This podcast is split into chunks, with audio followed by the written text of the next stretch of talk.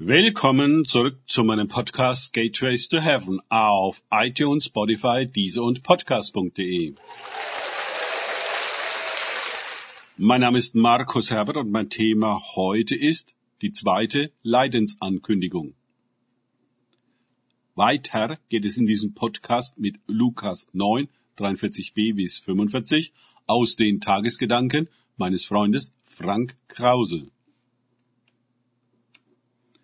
Als sich aber alle verwunderten über alles, was er tat, sprach er zu seinen Jüngern, Nehmt diese Worte in eure Ohren, nämlich, dass der Sohn des Menschen überliefert werden wird in die Hände der Menschen. Sie aber verstanden dieses Wort nicht, und es war vor ihnen verborgen, da sie es nicht begriffen, und sie fürchteten sich, ihn über dieses Wort zu fragen. Lukas 9, 43b bis 45 angesichts der Situation, dass gerade der mondsüchtige Junge befreit und geheilt worden war und alle über die herrliche Größe Gottes staunten, waren diese Worte Jesu nun wie eine kalte Dusche. Warum sollte er ausgeliefert werden? Und von wem? Alle waren doch über alles begeistert und schrien Hosianna!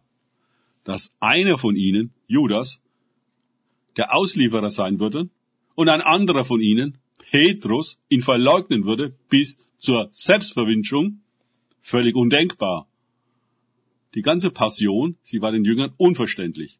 Sie wollten triumphal in Jerusalem einziehen und die herrliche Größe Gottes im Tempel feiern und ganz groß rauskommen. Schon in den nächsten Versen stellen sie Überlegungen darüber an, wer der Größte von ihnen sei. Was redet Jesus da von Überlieferung und Leiden?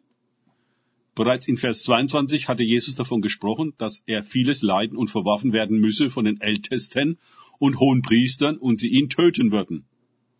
Offenbar genau aus dem Grund, weil er der Christus war, auf dem der Geist und die Salbung Gottes lagen, all diese wunderbaren Dinge zu tun.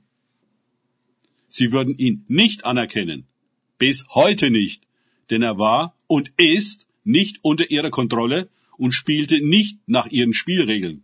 Die Welt hat kein Interesse an guten oder gar mächtigen Menschen, sondern nur an konformen Menschen.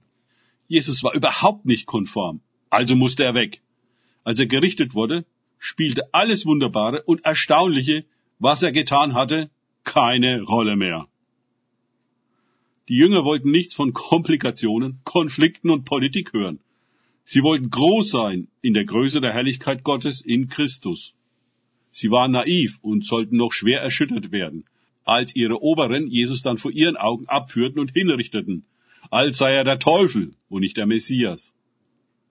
Wir leben in einer Welt, wo Teufel zu Wohltätern erklärt werden und Wohltäter zu Teufeln. Es ist eine systemische Perversion, mit der wir es zu tun haben, und eine Matrix der Anmaßung, in der wir leben. Wir sind mitten darin und an viel mehr Verkehrtheit gewöhnt, als wir glauben. Die Jünger fürchteten sich, Jesus über die Wahrheit zu fragen. Denn die Wahrheit hat die schöne, aber auch die schreckliche Seite. Sie zeigt uns höchste Herrlichkeit, aber auch tiefste Verdorbenheit. Alles kommt ans Licht, wie es ist. Wir wollen gerne immer nur auf die positive Seite sehen. Aber je höher hinauf auf den Berg wir steigen wollen, desto tiefer müssen wir auch hinab zu den Wurzeln gehen und uns mit unseren Sünden konfrontieren, die uns in der systemischen Perversion und der Matrix der Anmaßung festhalten. Danke fürs Zuhören. Denkt bitte immer daran, kenne ich es oder kann ich es, im Sinne von erlebe ich es. Erst sich auf Gott und Begegnungen mit ihm einlassen, bringt wahres Leben und Befreiung. Gott segne euch und wir hören uns wieder.